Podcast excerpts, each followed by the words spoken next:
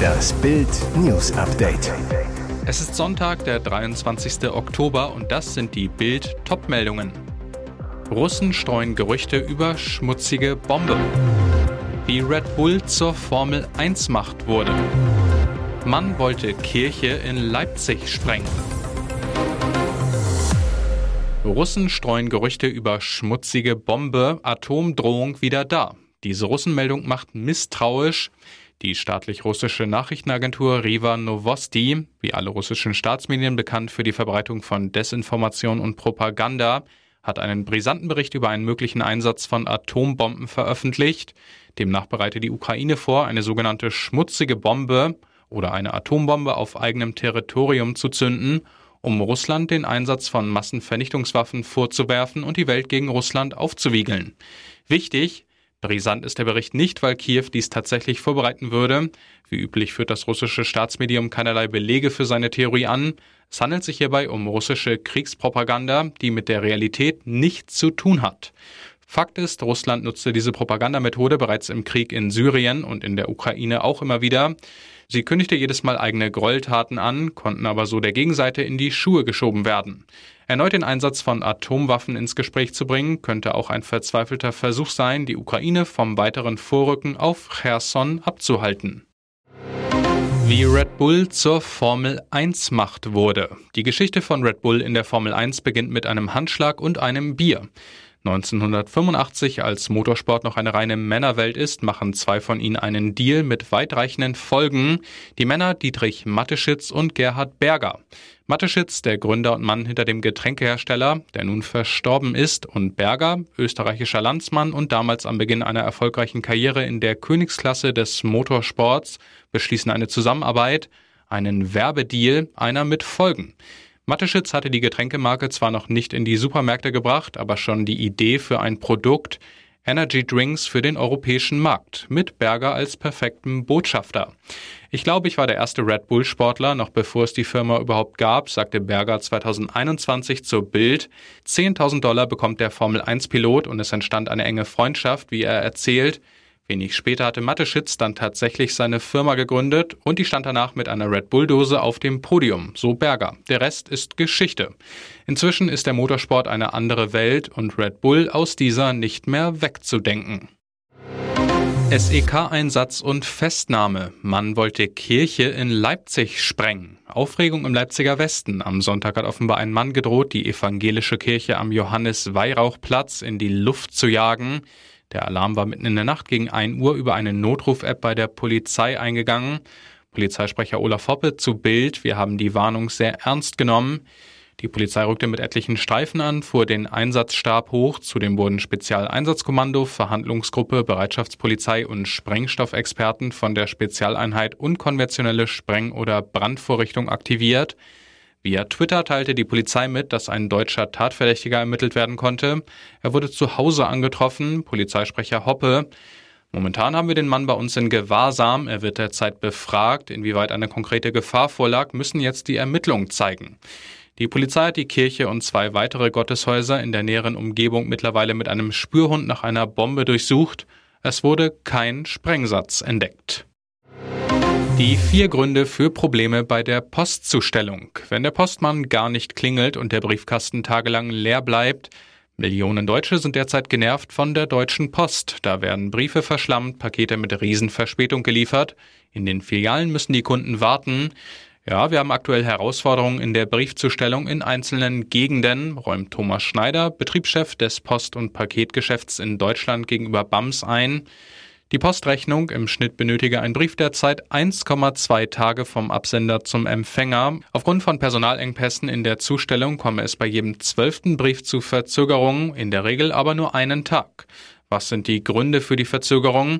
Der Betriebschef nennt vier Faktoren. Sehr hohe Corona-Infektionszahlen, die Situation auf dem Arbeitsmarkt, es sei schwieriger, gute Leute zu finden, erhöhtes Aufkommen an Briefen und Paketen und die Abwanderung. Beschäftigte, die während des Corona-Lockdowns zur Post gewechselt sind, seien wieder in ihre früheren Berufe zurückgekehrt. Jetzt sucht die Post dringend Personal, vor allem Briefträger. U2-Star schwieg 22 Jahre lang. Bono enthüllt Familiengeheimnis. 22 Jahre lang schwieg Bono, bis er im Juni enthüllte, ich habe einen weiteren Bruder, den ich liebe und verehre und von dem ich nicht wusste, dass es ihn gibt. Am Samstag gab der Rockstar weitere Details preis und die haben es in sich. Der Halbbruder stamme aus einer Affäre, die sein Vater Bob mit Bonos Tante Barbara in den 1960er Jahren hatte. Barbara war mit dem Bruder von Bonos Mutter Iris verheiratet, als die Affäre begann. Die Schwangerschaft wäre damals im katholisch-konservativen Irland ein Skandal gewesen. Wir sind als Familie sehr eng miteinander und ich konnte spüren, dass mein Vater eine tiefe Freundschaft mit dieser tollen Frau hatte, die Teil unserer Familie war. Dann bekam sie ein Kind und alles wurde geheim gehalten, erzählte Bono im Sommer in einem Interview mit Radio 4. Der Daily Mail zufolge hat Scott Rankin drei Kinder und arbeitet für das irische Finanzministerium. Mit ihm versteht sich Bono blendend. Ich liebe Scott und seine Mutter Barbara. Und jetzt weitere wichtige Meldungen des Tages vom Bild Newsdesk. Bei Silbereisens ARD-Jubiläum Helenes heiße Wasserspiele. Was für ein spektakulärer Auftritt. In Florian Silbereisens ARD-Show Das große Schlagerjubiläum zeigte Superstar Helene Fischer, wie sehr sie immer noch für ihren Ex brennt. Der Entertainer feierte seine hundertste Samstagabendshow und sie sorgte für den krönenden Abschluss. Erst stand das Outfit des Schlagerstars in Flammen, dann regnete es auf der Bühne. Bei dem Anblick wurde nicht nur Flori heiß.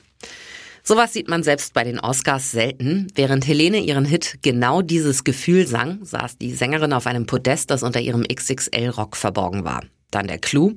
Mitten im Song ging ihr Rock in Flammen auf. Ein Special-Effekt, mit dem wohl niemand gerechnet hatte. Nach Helenes zweiter Performance zu Rausch inklusive Outfitwechsel begrüßte sich das Ex-Paar herzlich. Dass sie gekommen war, freute den Gastgeber besonders. Fischer atemlos, dein großes Jubiläum. Natürlich habe ich da Ja gesagt.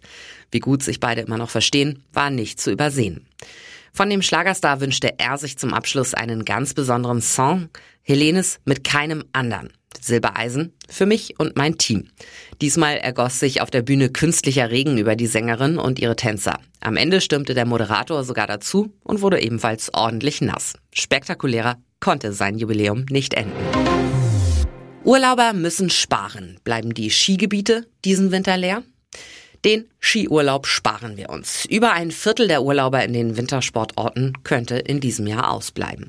Das Institut YouGov hat 2000 Erwachsene befragt. Auftraggeber war die Firma Schöffel, ein Hersteller von Sportbekleidung. Von den möglichen Urlaubern erklärten 26 Prozent, sie würden in diesem Winter auf den Skiurlaub verzichten. 23 Prozent machen sich im Moment Gedanken, wie sie sparen könnten. Dazu zählen nicht mehr so weit verreisen oder im Urlaub nicht mehr Pistenskifahren gehen, kürzer als geplant in den Winterurlaub fahren, seltener zum Après-Ski gehen oder in Hütten einkehren. Ein klares Bekenntnis zum Winterurlaub kam nur von einem Viertel derjenigen, die gelegentlich Winterferien machen. Für die Skigebiete bedeutet das nichts Gutes. Fast zwei Drittel der Teilnehmer an der Umfrage sagten, im Winter lieber mit Schneeschuhen wandern gehen zu wollen. Weitere Ausweichaktivitäten, die ohne Liftkarten möglich sind, Skilanglauf, Skitouren oder auch winterliches Radfahren. Hier ist das Bild News Update. Und das ist heute auch noch hörenswert. Gaspreisbremse, die bittere Wahrheit für Mieter und viele Eigentümer. Da hat Kanzler Olaf Scholz wohl zu viel versprochen. In seiner Regierungserklärung am Donnerstag kündigt er an, dass noch in diesem Winter Entlastungen bei den Gaskunden und Fernwärmebeziehern ankommen werden. Und um schon früher für Entlastungen zu sorgen, kündigt er auch an, dass der Staat die Abschlagszahlung Dezember übernimmt. Das ist aber leider ein Irrtum, zumindest wenn Sie Mieter sind oder eine Wohnung in einem Mehrparteienhaus besitzen. Denn dann kommt der vom Staat erstattete Dezemberabschlag erstmal nur beim Vermieter oder der Hausverwaltung an. Die reichen Sie erst mit der Nebenkostenabrechnung an die Verbraucher weiter und die trudelt irgendwann zwischen Frühjahr und Herbst ein. Sachsens Ministerpräsident Michael Kretschmer verlangt in der Bild am Sonntag, dass das schneller gehen muss. Ein schnelles Durchreichen der Abschlagszahlung lehnt der Verband Haus und Grund aber ab. Präsident Kai Wernicke, wir können nicht staatliches Versagen auffangen und jede spinnerte Idee umsetzen. Es sei schlicht nicht zu schaffen, die Entlastung mit der Dezembermiete umzusetzen. McFit-Familie abgestürzt, Flugzeugunglück in der Karibik, Mann und Kind tot. Flugdrama um McFit-Gründer Rainer Schaller. Der Fitnessunternehmer und Multimillionär wollte in der Nacht auf Samstag mit seinem Privatjet ins Naturparadies Costa Rica fliegen. Seither sind er und seine Familie verschollen. Wahrscheinlich stürzt der Flieger ins Meer. Außer Schaller waren seine Lebensgefährtin Christiane Schikorski, die Kinder Aaron und Finja, ein Mitarbeiter des Millionärs und der Pilot an Bord. Das bestätigte Schallers Unternehmensgruppe RSG auf BAMs Anfrage. Ein bekannter Schallers zu BAMs. Rainer war mit seiner Familie in Mexiko, weil sie derzeit eine Weltreise machen.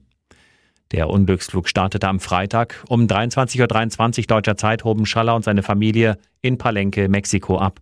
Sie flogen über Guatemala, El Salvador und Nicaragua zur Karibikküste von Costa Rica. Um 1.14 Uhr gibt es plötzlich Probleme. Die Maschine verlässt ihre Reiseflughöhe. Um 1.54 Uhr ist sie nur noch bei 69 Metern über dem Meeresspiegel, dann reißt der Kontakt ab. Die Maschine verschwindet vom Radar, stürzt wohl ins Meer. Ein Erkundungsflugzeug hat inzwischen Teile eines Rumpfes gefunden. Außerdem wurden ein Mann und ein Kind tot aus dem Meer geborgen.